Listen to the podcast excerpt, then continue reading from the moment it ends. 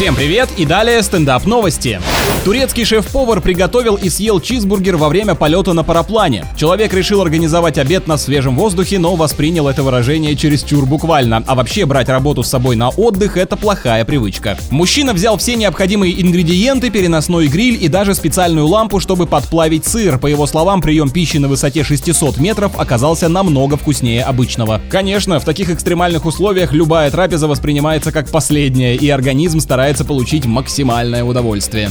Исследователи выяснили, что большинство россиян не хотели бы становиться коллегами с мужем или женой, а около 30% опрошенных не желают трудиться бок о бок с родителями. Это и понятно, мама с папой по-любому не удержатся от советов или замечаний, а супруг сможет легко узнать, сколько точно ты зарабатываешь и какое количество времени проводишь на рабочем месте. Кому такое нужно? С вами был Андрей Фролов, больше новостей на energyfm.ru.